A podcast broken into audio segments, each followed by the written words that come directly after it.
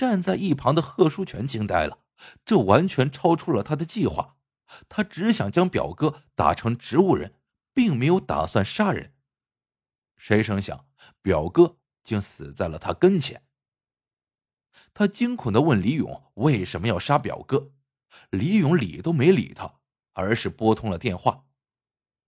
几分钟后，宋宝良就开着车来了。李勇让贺书全陪着一起去抛尸，但此时早已吓坏了的他全身哆嗦，哪还敢去？李勇见状，就塞给了他一沓钱。和宋宝良一起开着车扬长而去。贺书全在原地足足呆坐了一个多小时，才缓过来，直到半夜三点多才步行赶到胡福林家。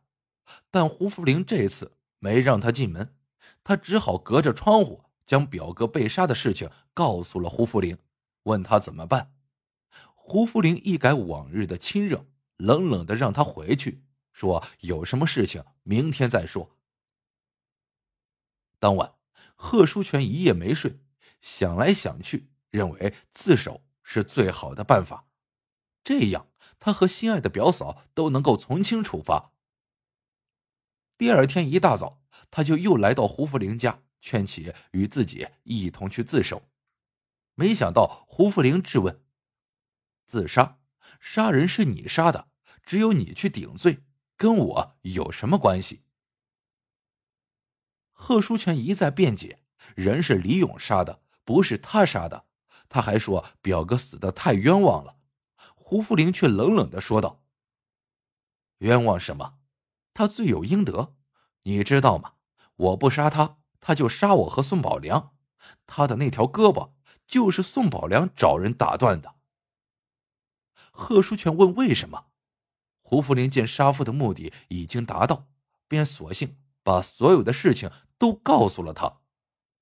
贺书全听完后不禁惊出了一身冷汗。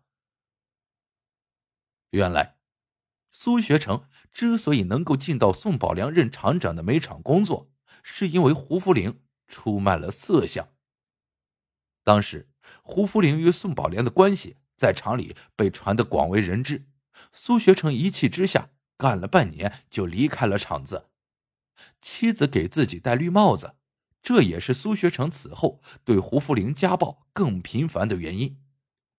一边是丈夫的打骂，一边是宋宝良的甜言蜜语和金钱诱惑，胡福林慢慢从最初的不情不愿发展为主动向宋宝良投怀送抱。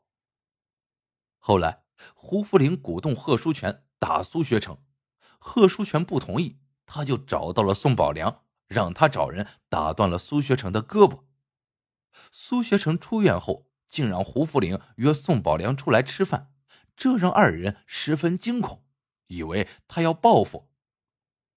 但见面后，苏学成表示，只要不拆散家庭，他俩的事情他不管，条件是宋宝良要借给他五千块钱，他想开个商店。宋宝良一听，当即表示同意。饭后，三人还煞有介事的签了一个协议，等于是五千块钱将胡福林卖给了宋宝良。苏学成用这五千块钱开了一家百货店，而他开店的目的就是想赚钱购买枪支，报复宋宝良和打伤他手臂的人。胡福林从贺书全口中得知苏学成的买枪计划后，马上。便告诉了宋宝良，二人非常害怕，决定先下手为强，杀了苏学成。宋宝良花一万块钱雇佣了刚刚从监狱里出来的李勇当杀手。李勇跟踪了苏学成二十多天，本想等他出门后杀了他，但由于百货店的生意不错，苏学成一直忙于生意，很少出门。见李勇那边一直没进展。胡福林和宋宝良都很着急，于是密谋让贺书全出面，把苏学成引出后，然后杀掉。贺书全听完胡福林讲完这一套周密的杀人计划后，瞬间明白自己着了道了，成了别人的杀人工具。这时，再看眼前这个漂亮的表嫂，只觉得他是如此的蛇蝎心肠。贺书全害怕被这帮人杀人灭口，故意提出要外出躲一躲。胡福林担心贺书全会报警，顺着他的意思说出去躲是最好的选择，会和宋宝良、李勇商量，给他找个安全的地方，再准备点钱给他用。贺书全见表嫂说的真切，放松了警惕。他没想到的是，此时的胡福林已经动了杀心。胡福林给宋宝良打电话，约定了碰头地点。四人见面后，进了一家饭店。快开饭时，宋宝良让李勇将贺书全带出去说话。二人在门口说了一会儿话，回到包间时。贺书全见饭桌上酒杯里的酒有点发黄，问是怎么回事。胡福林解释说，怕他喝多了误事，往酒里加了点茶水，降低度数。说着，又往自己杯里也倒了点茶水。贺书全听罢，没有多想。实则宋宝良故意将贺书全支开后，胡福林在他的酒杯里放了毒药。饭后。四人开车离开，胡福林以回家接孩子为由，在中途下车，贺书全便坐着宋宝良的车继续往前走。没走多远，贺书全开始感觉腹内绞痛，要求下车吐一下。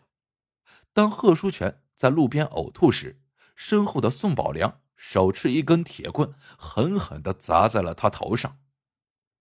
贺书全随即倒地，李勇又上前拿尖刀。在他的胸口狠狠的捅了一刀，并将他的双眼扎烂。贺书全到死都不知道，这里与昨晚他表哥被害的地方也就一百米左右。连发两起命案，引起了警方的高度重视，随即展开调查。二零零三年二月十七日，胡福林被抓；二零零三年二月二十日，李勇。在天津开往牡丹江的列车上被抓。一天后，已逃至山西的宋宝良被抓。